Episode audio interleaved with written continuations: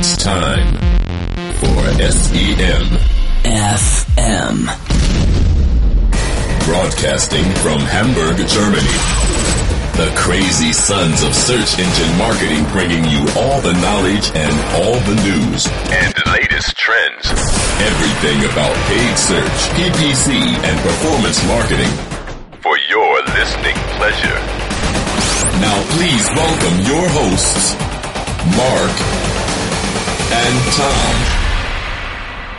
Hallo, liebe Hörerinnen und Hörer von SEMFM. Hallo, Oder muss man jetzt Hör Sternchen Hörer X. sagen? Hast du es auch gelesen, der Grünen Parteitag? Ja, muss alles durchgegendert werden. Ja, ich fand das andere ja, ja, aber dieses Sternchen, das sieht wirklich nicht gut aus. Das sollten Sie sich nochmal überlegen. Dann lieber das Innen, das Binnen-I Ja, wir haben eh schon oder so der viele, Unterstrich. Vor allem dann in, in AdWords-Anzeigen irgendwelche, kann man ja auch nicht mehr sagen. Dann muss man so Sternchen, ist es erlaubt überhaupt als Sonderzeichen? Wahrscheinlich werden Sie dann bald auch schwierig. wieder Abmahnungen Abgemahnt. bekommen, weil es, äh, ja, ungegenderte Anzeigen auf AdWords verboten werden. Weil in der englischen Sprache ist es ja eh. So. Naja, gut. wir fangen schon wieder gleich an. SEMFM Nummer 73 ist am Start. Ja. Themen rund um Google, Facebook, Bing, Yahoo, Online-Marketing und sonstigen politischen Zeitgeschehen. Sehr schön zusammengefasst. Ja, wir haben ein Tom paar.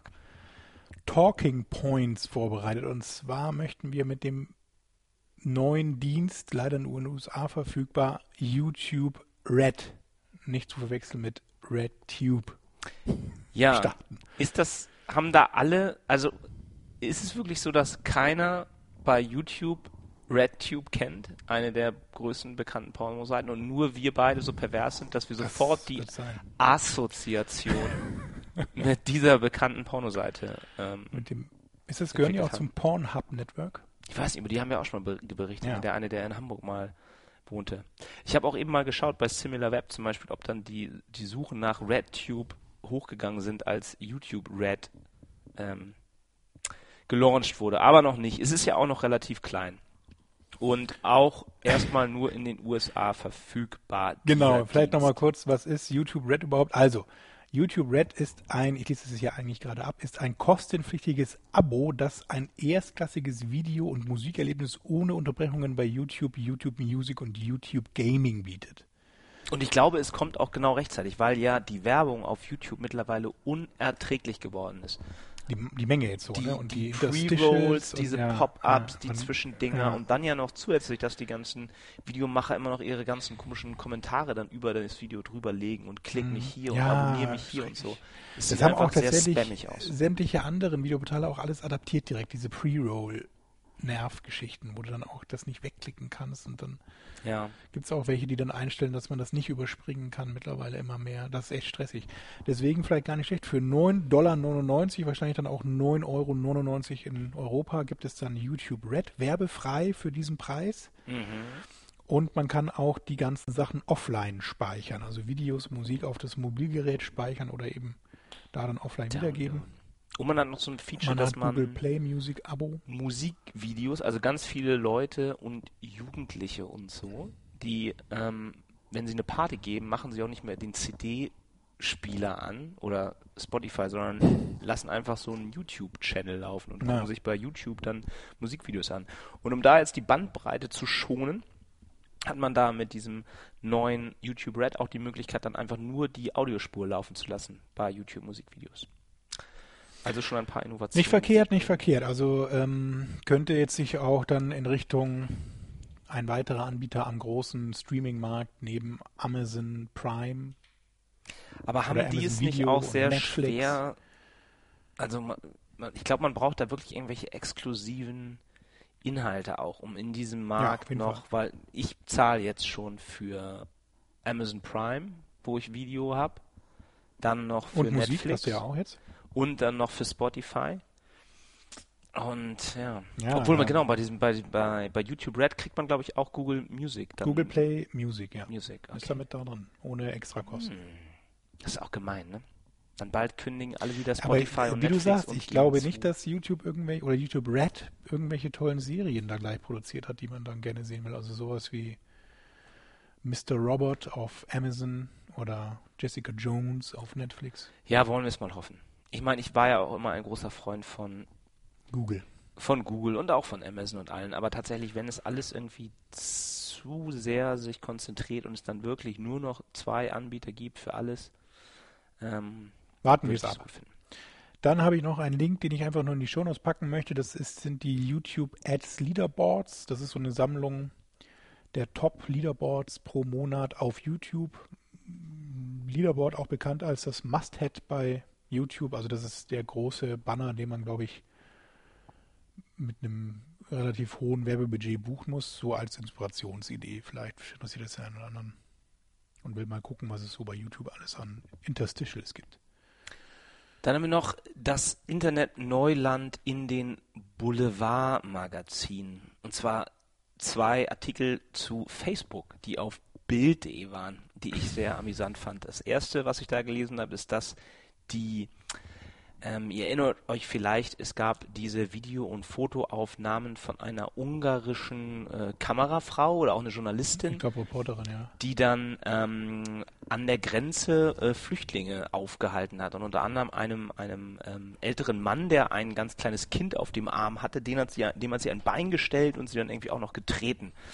Und das ist natürlich dann stark kritisiert worden, dieses recht unmenschliche Verhalten, dieser- der- was sie da an den Tag gelegt hat. Wusstest du denn, dass dieser Typ, dem sie das beistellt, jetzt äh, Jugendtrainer beim Real Madrid ist? Ach Quatsch. Ja, Der ist dadurch dann berühmt geworden. weiß ich nicht, aber der ist jetzt hat Hilfe der bekommen. ist bei Real Madrid. Dann hat sich ja gelohnt für ihn. Fußballtrainer.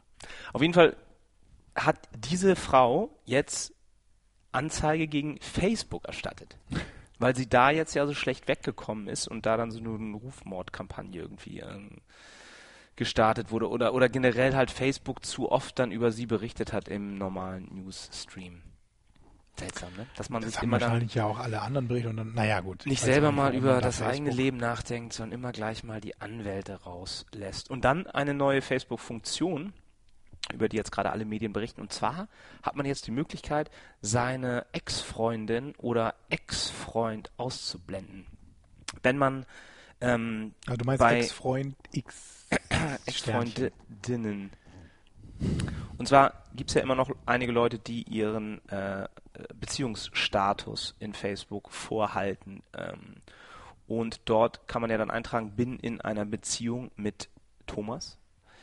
Und wenn dann eines Tages mal Schluss sein sollte und ich meinen Be Beziehungsstatus auf es ist kompliziert oder Single ändere, dann hat man jetzt die Möglichkeit zu sagen, ich möchte für das nächste Jahr keine Posts mehr von meinem Ex-Freund oder Freundin sehen. Und ich kann auch einstellen, dass sie von mir erstmal nichts mehr sehen kann. Und man muss dann halt nicht gleich mit dieser Person sich komplett entfreunden und sie bloggen, sondern man hat die Möglichkeit halt ja, den Schmerz erstmal vergehen zu lassen. Ach so. Ja, das ist ja Eine schöne ein Funktion, probates. Mittel. Hallo. Oh. So, ja, apropos Herzschmerz, jetzt kam gerade die Putzfrau herein. Jetzt ist sie wieder weg und wir können weitermachen. Ja, Herzschmerz. Da wollte ich noch was anderes kurz einwerfen. Was Privates? Nein, Mhm. was von Twitter. Die haben ja, habe ich bei diesem Thema Herz, fällt mir das ein, die haben ja von diesen kleinen Sternchen zum Favoriten Ja. auf Herz umgestellt. Oh. Dass sie jetzt so ein kleines Herz anzeigen. Und da kam, kam also ging ja durch die, ich weiß gar nicht, ob Twitter noch irgendeine so eine Relevanz hat im, im klar. Boulevard. Aber ähm, Dass sie Herz zeigen. Nee, ähm, und das Witzige war, dass die ausgewertet haben, also der neue ich nicht, CEO? CDO, gibt's das? Chief Design, Chief Data Officer. Dorothy? Ach nee, nicht der CEO. Ähm, er hat ausgewertet eben, welches Symbol denn für Likes am besten steht und hat dann statt dem Stern das Herz gewonnen. Hm. Und deswegen haben sie jetzt dann ein Herz Finde ich schön. zum Liken. Ja, das war, wurde so ein bisschen negativ von der Twitter-Community aufgenommen, aber Ja, Leute beschweren sich immer, immer, Immer wenn es was alles. andere, wenn es was ändert, wenn irgendwas neu ist, immer ich wollte aber meckern. eigentlich ja über unsere Soundcloud SEMFM-Statistik sprechen, denn Ja. wenn ich mir das mal so angucke, wir haben ja jetzt schon relativ viele Sendungen dort live und auch schon seit mehreren Jahren quasi kann man eine Statistik zurückverfolgen. Wenn ich jetzt mal auf die letzten zwölf Monate schalte, dann hat die meisten äh, Plays, also die meisten, wie sagt man, Play, ne? also Abspielrate, höchste Ja. Abspielrate, hat äh, interessanterweise Ashburn, die Stadt Ashburn in, was ist VA? Vereinigte Arabische Emirate. Nee, es muss in den USA sein, irgend so ein Bundesstaat.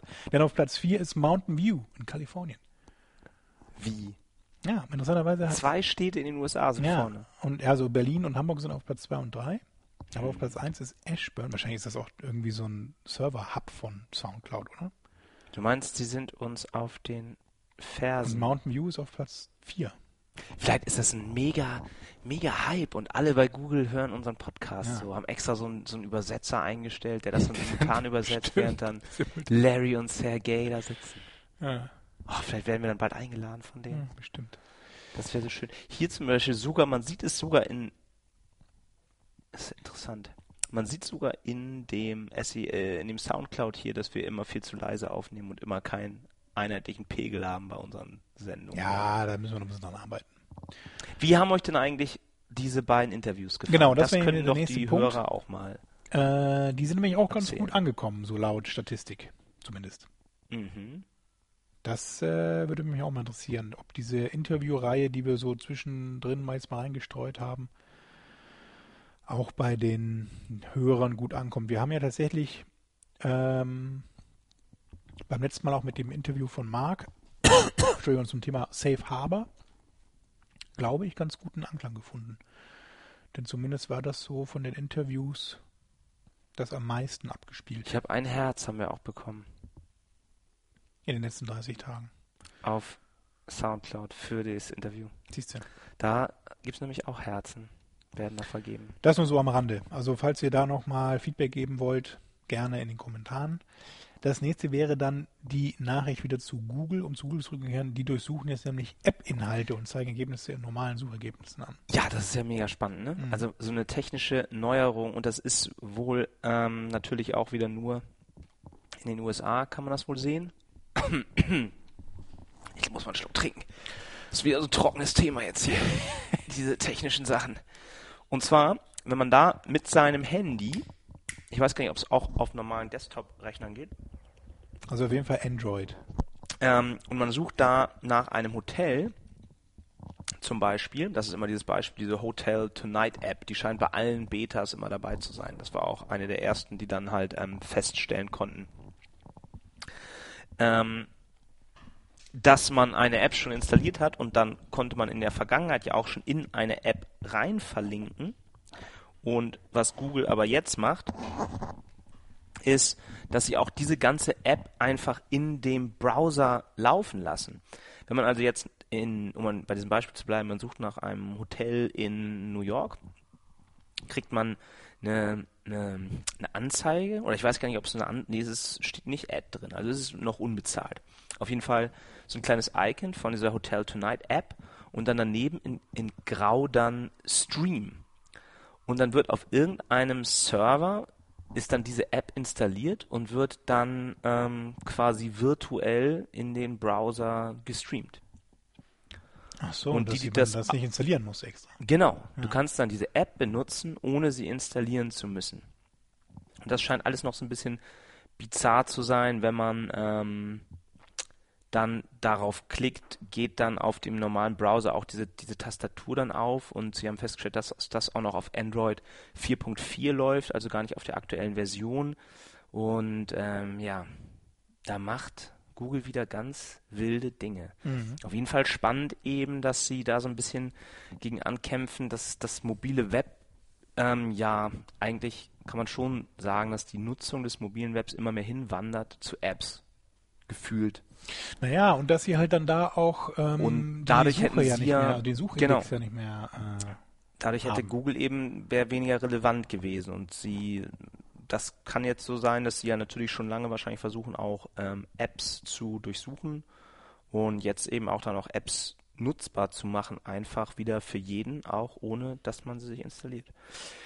es ist davon auszugehen, dass die App-Macher da wohl auch zustimmen müssen, will ich mal hoffen, weil sonst wäre das ja auch seltsam, dass Mhm. äh, so viele Leute so viel ähm, ja, Werbung machen, um und so viel Geld ausgeben, damit sich Nutzer ihre App installieren und dann Google einfach sagt, nee, ihr braucht das jetzt nicht mehr installieren, könnt das so benutzen. Weil natürlich die eine installierte App ja noch die einen Mehrwert hat, sich Push-Nachrichten schicken zu können und auch viel schneller zu sein, etc. etc. Also Ja, das vielleicht nur so ein, ja, sieht so ein, wie so ein bisschen dirty Workaround aus und ich bin mal sehr gespannt, ob das jetzt so ein, bei diesem Test irgendwie bleibt oder ob das wirklich ein normales Feature der Google-Suche sein wird. Ja, aber jetzt, wo du das sagst, kommt mir gerade auch nochmal in den Sinn, dass, ach ja, ich das später nochmal dann bei diesen durchsuchbaren Webseiten, dass ja Google tatsächlich gegen Apps ist und Mobile-Versionen von bevorzugt, denn sie haben interessanterweise bei ihren Webmaster-Blog-Richtlinien, also diese Richtlinien für Webmaster, bekannt gegeben, dass wenn man in der auf der mobilen Webseite angibt, dass es auch eine App gibt, gibt es ja hoffe ich dann ne, so, ein, so ein oben so einen kleinen Kasten, jetzt die App installieren, Ja.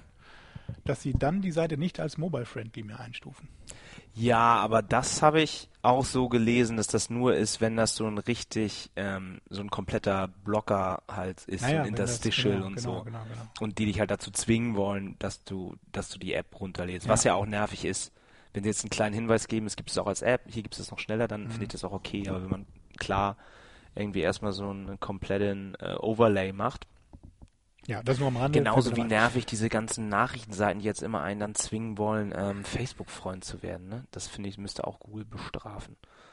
Da muss man die Wieso Publisher. Google, Facebook, also. Hä? So den Google Facebook. Nein, es gibt doch ganz viele Nachrichtenseiten. äh, Ähm, wenn du darauf gehst, geht erstmal Ach so, du- Overlay ja, auf, sagst, ja, ja. sind sie schon ja, Facebook-Freund von Facebook-like Brigitte.de? und dann dürfen sie hier weiterlesen, ähm, so ungefähr. Möchten sie dann Ja. ein Fan werden? Ja, ja, das ist tatsächlich nervig. Vor allem, weil das immer wieder kommt. Also da kann man auch so häufig so oft auf Schließen klicken, wie man will. Und man kann auch so oft Fan werden von der Seite. Auch das merken sie das nicht. mache ich ja nicht.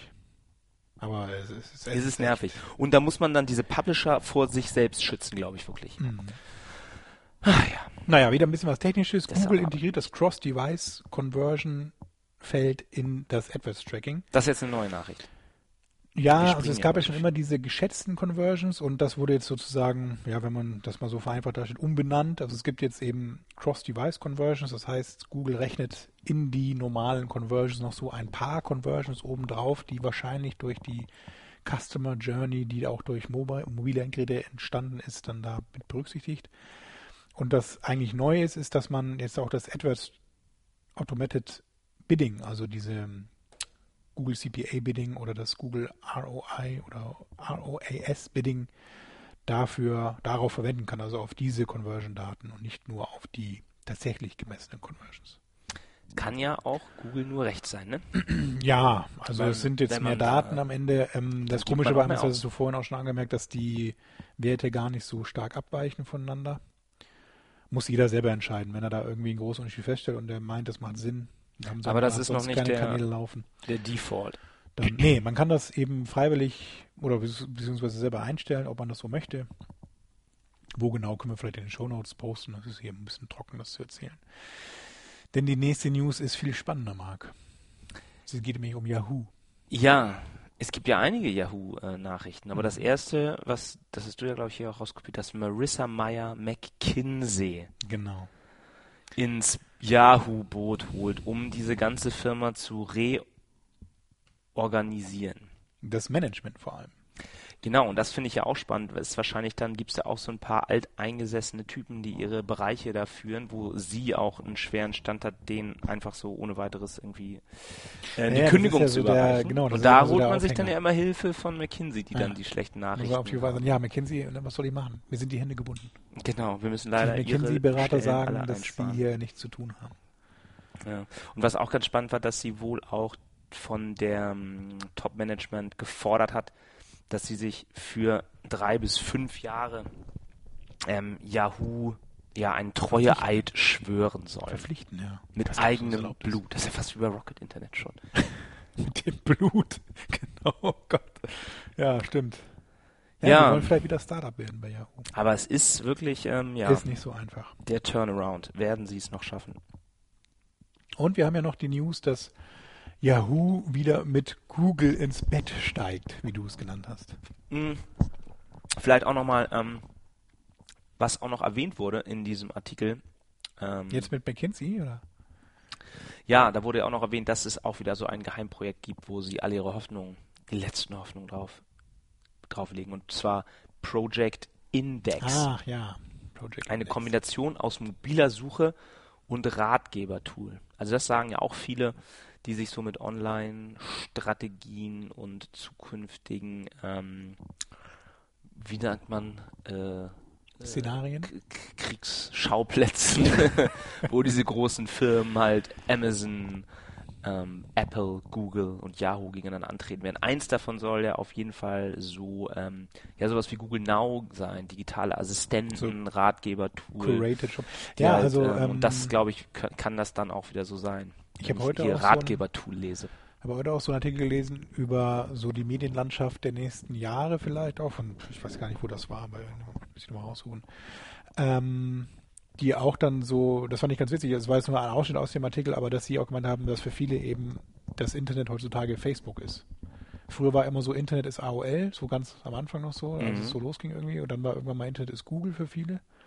Und mittlerweile ist es eher so, Internet ist Facebook. Und dann gibt's halt noch so das Web irgendwie, aber Internet selber ist irgendwie erstmal Facebook. Ist jetzt auch so ein bisschen pauschalisiert und klar gibt's auch noch ein paar andere Sachen so, aber ich glaube, dass das, das jetzt auch die, das war eben auch ein Teil des Artikels, dass jetzt nochmal neu, so die Revolution der Messenger-Dienste, das habe ich aber auch schon mal in der Sendung, glaube ich, erwähnt, dass die dieses ganze Thema Messaging, also Textnachrichten beziehungsweise Textnachrichten austauschen, auch noch viel mehr integriert sein wird in das Web. Was jetzt auch dann das Thema Ratgeber, was wir jetzt gerade hier bei Project Index hatten, oder auch so Beratung an sich im Bereich E-Commerce zum Beispiel auch anbelangt. Das machen viele gerade. Ja, und dann die andere Nachricht, ähm, dass Yahoo wieder mit, mit Google eine Suchpartnerschaft abgeschlossen hat. Ja. Und da hochspannend. werden sich ja einige wundern, weil es ja eigentlich ja diese große Partnerschaft zwischen Yahoo und Bing, die Search Alliance. die große Search Alliance, und das hatten sie auch gerade wieder verlängert. Und in dieser Partnerschaft zwischen ähm, Yahoo und, und Bing ähm, ist eine der Ver Vereinbarungen, dass 51 Prozent äh, der Desktop-Suchen ähm, auf Yahoo, da müssen Bing Ads zu ausgespielt werden. Ähm, diese 49 Prozent, die übrig bleiben, wenn ich mich jetzt nicht verrechnet habe, die kann dann Google, äh, kann dann Yahoo entweder selber vermarkten oder eben mit einem anderen Partner. Und da haben sie sich wohl jetzt entschlossen, das mit Google auszuprobieren. Also in diesem Vertrag, ähm, es gibt einen sehr guten Artikel, ähm, Search Engine Land dazu, wo sie halt wirklich dieses gesamte ähm, Vertragswerk, was da veröffentlicht wurde, weil es ja auch beides immer Aktiengesellschaften sind, die sowas veröffentlichen müssen. Ähm, und diese ganzen einzelnen Absätze da drin werden hier sehr detailliert analysiert, was es denn so alles bedeutet. Ja, interessanterweise ein Dreijahresvertrag sogar, also nicht nur mal so zum Test, sondern man hat sich auch gleich auf drei Jahre Zusammenarbeit committed. Aber das Interessante daran ist, es wurde keinerlei Volumen vereinbart. Also sie können auch, es kann auch gar nichts passieren. Nur sie könnten jetzt was machen. Also dieser Vertrag ist, ist extrem flexibel von, von beiden Seiten ähm, gehalten worden. Naja, was ja wahrscheinlich für beide Parteien. Und was eben auch, ähm, was, was ganz interessant ist, dass es auch nicht nur um Anzeigen geht, sondern auch um organische Suchergebnisse, weil ja Yahoo aktuell gar keine eigenen ähm, Index mehr hat, sondern da immer den von Bing benutzt. Ich weiß nicht, ob Marissa vielleicht doch wieder da selber was entwickelt. Klingt ja so, das Projekt Index könnte darauf vielleicht schließen, dass es sich dabei um einen Index handelt. Naja, und aktuell wird es wahrscheinlich nicht ähm, erlaubt sein, laut des, äh, der Übereinkunft von Yahoo und Bing, dass jetzt dann ähm, Yahoo die Bing organischen Suchergebnisse macht und daneben dann AdWords-Anzeigen einblendet. Also deshalb diese ähm, Vereinbarung und etwas anderes, was noch ganz interessant ist, dass es sich nur um Nordamerika, ähm, Asien, Australien Südamerika, Neuseeland etc. und ganz klar Europa fehlt da drin. Und da glauben viele, dass ähm, Google eben sehr viel Angst hat oder mittlerweile das doch schon sehr ernst nimmt, diese ganzen Anstrengungen kartellrechtlich und äh, wettbewerbsrechtlich und datenschutzrechtlich ähm, ja gegen Google vorzugehen, dass da ja die ähm, EU-Kommissionen doch irgendwie deutlich gemacht haben, dass sie das nicht so toll finden, dass Google das so beherrscht, diesen Suchmarkt. Da nochmal mehr einnehmen würde und jetzt auch wieder die Anteile, die Yahoo hat, quasi zurückgewinnt. Ja. Da sind sie sehr vorsichtig. Ist durchaus verständlich. Naja, mal sehen, wie sich das so entwickelt in den nächsten Jahren. Dann nennen sie noch Image Search und genau, und ähm, Yahoo bekommt dann natürlich, wenn sie AdWords-Anzeigen einblenden, einen kleinen prozentualen Betrag davon. Ähm, und was auch noch so eine Klausel ist, sollte die US-Regierung dagegen sein. Und ich glaube, es war sogar auch so formuliert, dass wenn dieses Agreement negative Auswirkungen auf die, ähm, auf die Verfahren in der EU haben sollte, dass dann auch diese, ähm, dieses Abkommen wieder hinfällig wär, wäre. Mhm. Also da ist Google mittlerweile schon sehr, sehr vorsichtig, nicht noch weiter in diese ähm, Monopolstellung zu kommen, die ja so stark kritisiert wird, gerade in Europa. Ja, spannend. Also macht jetzt jeder mit jedem rum in der Welt der Suchmaschinen. Ja, aber du hattest ja auch Bing erwähnt, beziehungsweise Microsoft an der Stelle. Und das ist tatsächlich so, dass Bing mittlerweile profitabel ist. Früher als geplant. Es war eigentlich erst für 2016, also nächstes Jahr geplant, dass Bing profitabel sein muss, also der Suchdienst, beziehungsweise die Suche von Microsoft. Aber sie haben jetzt schon nach aktuellen Quartalszahlen und was sie jetzt dann auch für das Q4 äh, 2015 prognostiziert haben, gesehen, dass Bing bereits jetzt 2015, also Ende 2015, profitabel ist. Ähm, und alles dank Steve Barmer. Ja, also tatsächlich ist es so, dass der Anteil der in der Suche auf mobilen Endgeräten, also Windows 10 Devices, was ja auch Mobile betrifft, aber auch diese ganzen Surface-Geschichten und Tablets, die sie da haben, dass der tatsächlich 20 Prozent des Suchanteils ausmacht und damit auch dann ähm, das Ganze in Richtung Profitabilität gerutscht ist. Hast du Windows 10 eigentlich? Nee, also ähm, man kann das ähm, jetzt installieren auf den Firmenrechnern, wenn man möchte. Aber es ist wohl nur mit Workarounds dann so richtig anwendbar. Aber es hätte dann halt die Kündigung zur Folge. Nee, also das ist offiziell. Ah. Das kann man machen, wenn man möchte. Dass sie so flexibel sind. Ja. Bei euch. Hätte ich ja nicht gedacht. Zurück zu Google, Marc. Was ist denn mit der Flugsuche passiert. Da sieht man jetzt so komische DB-Symbole. Ja, ähm, richtig. Die wurde erweitert um Bahnlinien europäisch. Ich glaube auch nicht nur die Bundesbahn, sondern auch die Schweizer Züge und so weiter und so fort. Witzig ist, dass die Domain trotzdem immer noch Google Flights heißt. Also google.de slash flights. Ja, wenn man da nach einem Flug von äh, nach einem ja, Flug von Frankfurt nach Zürich sucht, dann kriegt man auch Ergebnisse Züge, drei ähnliche Züge Bahn. Deutsche Bahn. Und du meinst ja auch, das ist so eine Initiative der Deutschen Bahn, auch Open. Ja, Open also die haben sich dieses Open Data, ähm, diese Open Data Plattform angeschlossen. Das heißt, sie werden ihre digitali digital vorliegenden Daten auch der Öffentlichkeit zugänglich machen. Oh, und es gibt jetzt mittlerweile auch noch so richtig und so. Scheinbar ist Google da der erste Partizipant so Bilder hier, ne? London, Frankfurt.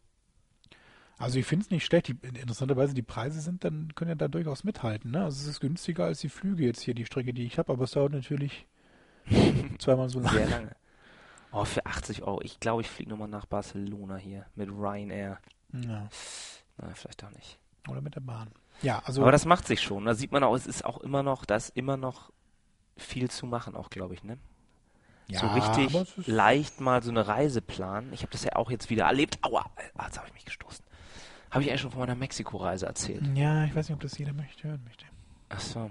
Ich dachte, wir wollen auch ein bisschen Privates immer hier. Vielleicht am Schluss nochmal. Lass uns noch mal kurz die Sendung hier weiter durchführen. Ja, gerne. Ähm, nämlich auch wieder Google und zwar erweitern die die Preisangaben bei Google Shopping. Da haben, glaube ich, viele darauf gewartet, denn das Problem war ja, dass die Wer, wer, wer war denn da der Vorderer eigentlich? Die Herausforderung. Irgendwelche äh. Preis, irgendwelche Wettbewerbsrechtssituationen, dass man bei der. Preisnennung, wenn man jetzt zum Beispiel Parfüm verkauft Mhm. online, dann muss man ja mittlerweile auch im Laden angeben, was denn der Grundpreis ist. Also 100 Milliliter kosten dann so und so viel.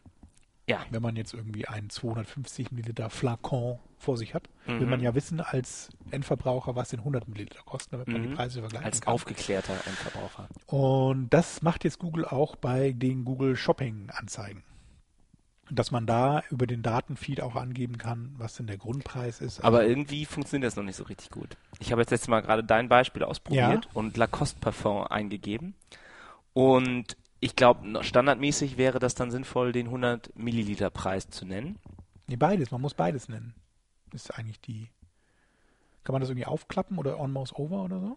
Es ist irgendwie immer abwechselnd. Lacoste Bei dem ersten zeigt er mir, dass ein Liter davon 500 Euro kosten würde. Bei dem nächsten dann, was der 100 Milliliter Preis Ah ist. ja, dann stimmt. wieder ein 1 Liter Preis.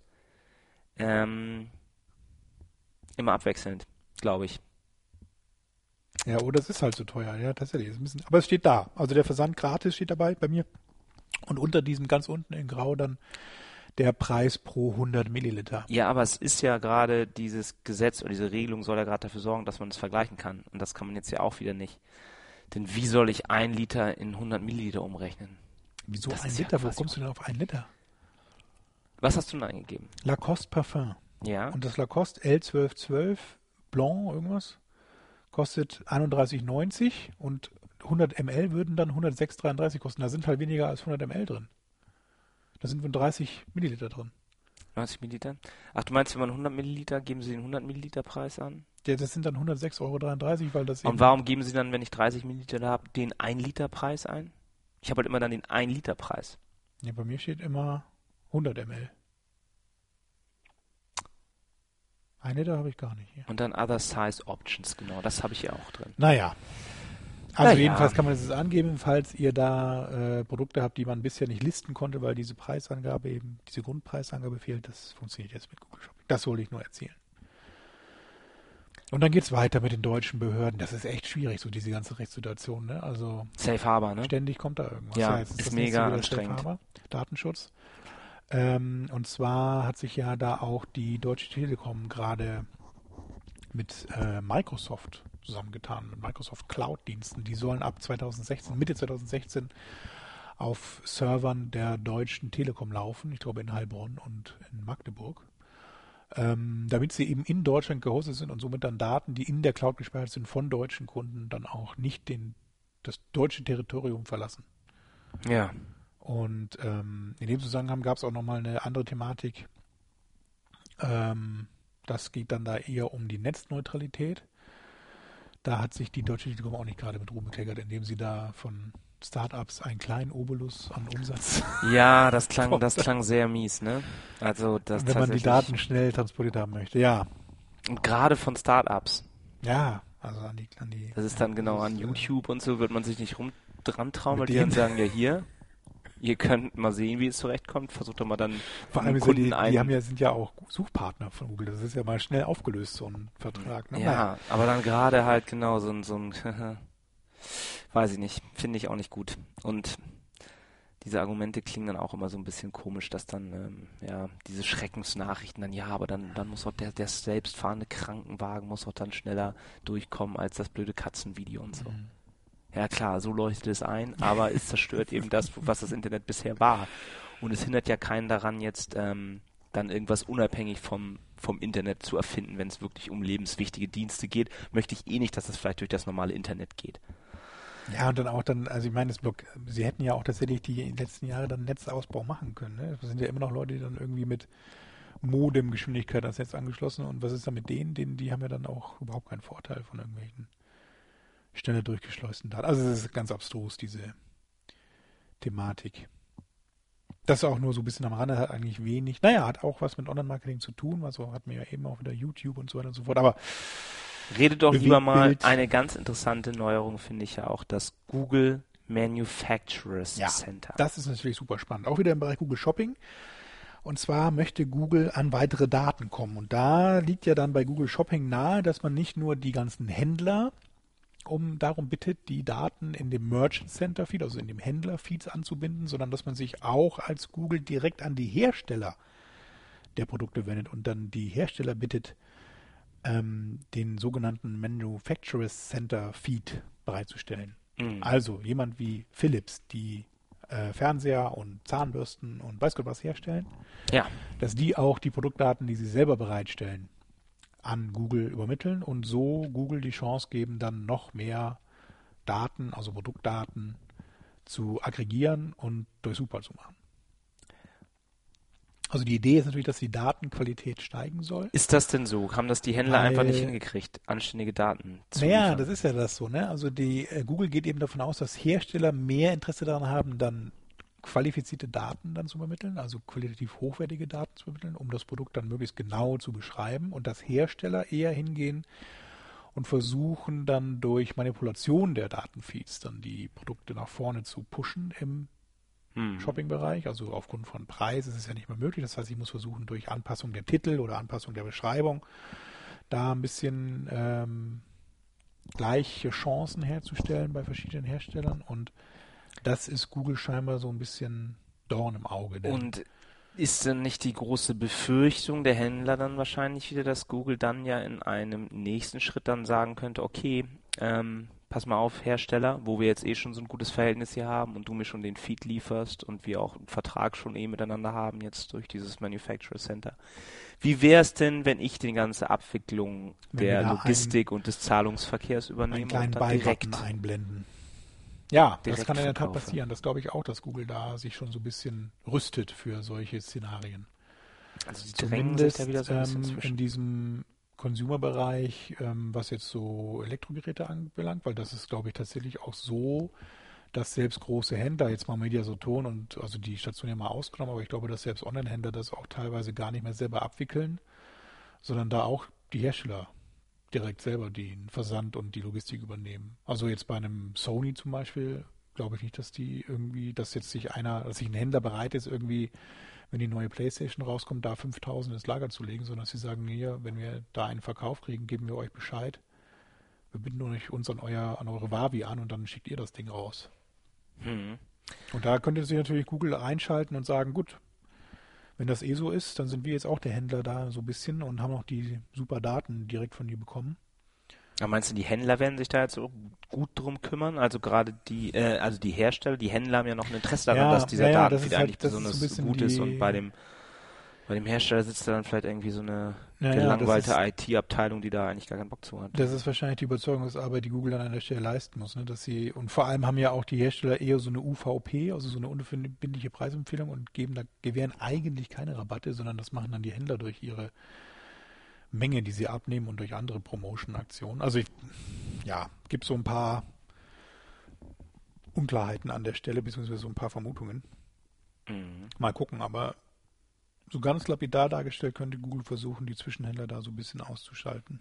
Und man könnte eben auch, oder was ja, was ja Amazon beispielsweise auch macht, dass sie auf die großen Markenhersteller zugehen und es dann auch so eine Art Markenwelten ja innerhalb des Amazon Shops Mhm. gibt. Also viele glauben auch, dass Google dann vielleicht dieses Verhältnis zu diesen Herstellern nehmen könnte, um dann in Google Shopping Ja. vielleicht auch so Brandwelten oder Branding, Werbeformate dann.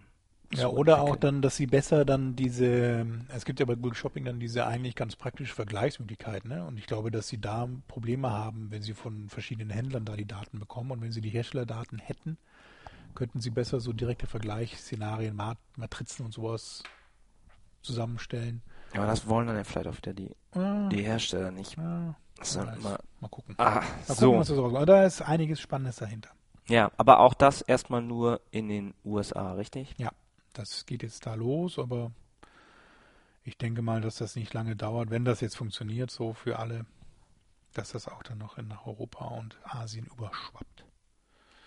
So, dann kommen wir doch jetzt mal zu dem absolut interessantesten Neuerung und einer Sache, die auch, wo wir sehr glücklich drüber sind, dass das schon schnell ausgerollt wurde. Und auch eine Sache, die wir schon oft gefordert haben und wo wir immer gesagt haben, hier, guck dir doch mal an, was Facebook da alles Tolles macht, Google. Von Liebes denen kannst du lernen. Ja, nämlich mit dem Thema Facebook Custom Audience bei Google dann äh, Google Customer Match. Ja, man kann jetzt so wie bei Facebook einfach seine gesamten Kunden-E-Mail-Adressen hochladen Gehasht bei natürlich. AdWords. Alles datenschutzkonform, je nachdem, wen man fragt. Und daraus eine Zielgruppe erstellen.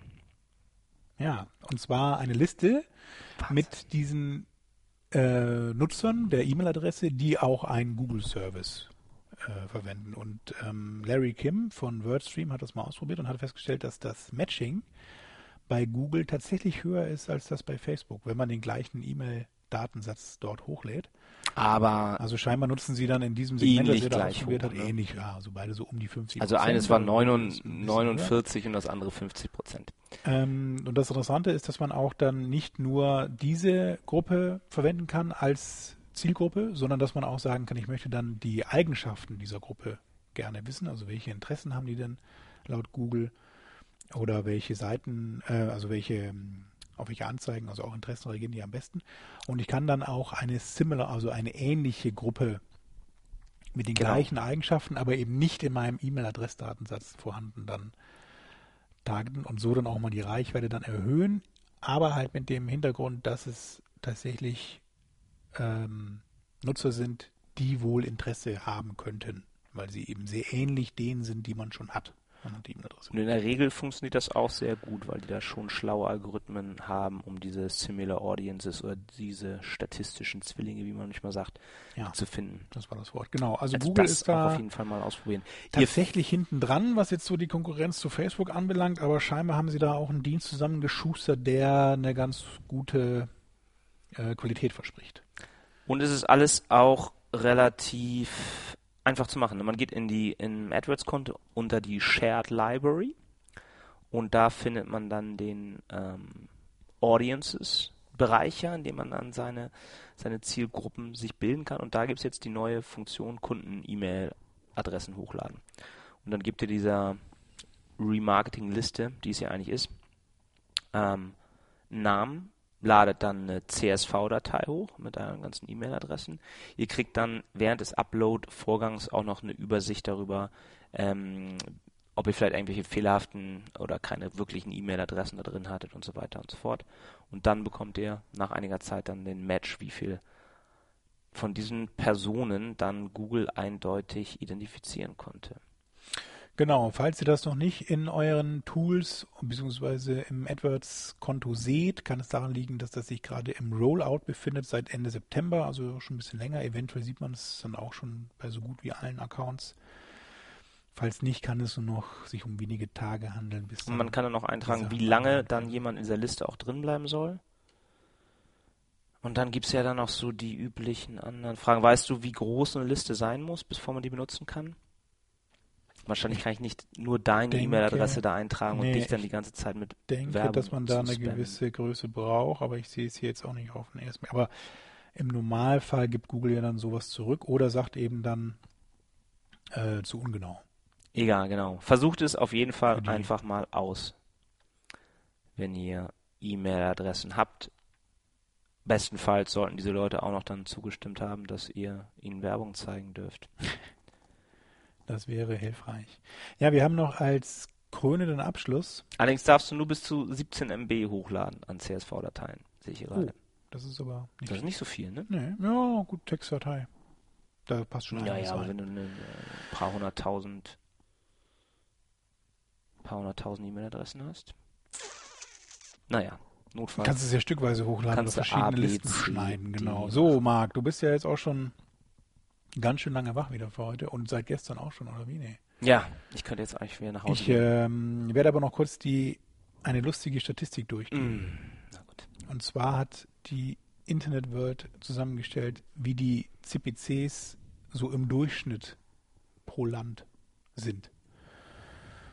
Ähm, und zwar die höchsten Klickpreise nach Ländern sortiert. Auf Platz 1 die Chinesen mit 96 Cent. Interessant, denn liegt das dann am Marktanteil, dass da eigentlich Baidu so der. Ja, eben. wahrscheinlich, Es ist ne? doch wieder so eine Statistik, die völlig sinnlos ist. Vielleicht benutzen alle Aber warum Chinesen, ist dann Australien auf Platz 2 mit 78 Cent? weil die vielleicht auch Google. glücksspielsüchtig sind oder so. Oder USA, UK, Japan, Deutschland übrigens auf Platz 9 mit 16 Cent nur. Also das ist natürlich sehr günstig. Und Brasilien hat nur 7 Cent. Ja, und woran liegt das? Weil hier so viele AdWords-Experten leben, die dafür sorgen, dass der Quali Dass Quality. Score so hoch ist, dass man kaum was zahlt für einen AdWords-Klick. Also, so. auch uns beiden können wir wahrscheinlich dafür danken, dass es so gut aussieht. Übrigens 16 ist die Cent. Statistik in Zusammenarbeit von Statista und Kenshu entstanden. Werde ich aber auch nochmal den Link posten, falls ihr da genaueres haben wollt oder mal so einen Richtwert braucht für verschiedene Länder. Statista. Ist ne? immer nicht schlecht, wenn man das so als Staatsgebot dann einstellen kann oder sogar ein bisschen drüber. um Habe ich gerade gehört, sollen ja ganz schlechte Arbeitsbedingungen haben. Ne? unterzugehen. Wer? Statista. Ach so, ja, da, ich, man sieht die aber viel, ne? Also sie, sie kommen Die machen auch einen sehr guten Job, aber auch viel Druck. Naja. So über Rocket. Hä? Druck So schaffst du Diamanten. So, in diesem Sinne, das war noch ein schönes Schlusswort. Ja, haben wir noch irgendwas wegen der Nee, letzten Sendungen und Das andere? Nee. machen wir nächstes gut, Mal. ne? Nächstes Mal haben wir Edwards Verschwörungstheorie. Oh ja, das ist ja auch spannend. Können wir spannend zum winterlichen Thema so ein bisschen was äh, ein kleines. Kamingespräch vielleicht führen. Ja, dazu. ich bin Gut, begeistert. vielen Dank fürs Zuhören. Bis zum nächsten Mal. Eine überschaubare Sendung dieses Mal. Wir hören uns in circa vier Wochen wieder. Macht's gut. Tschüss. Frohes Fest. SEM FM.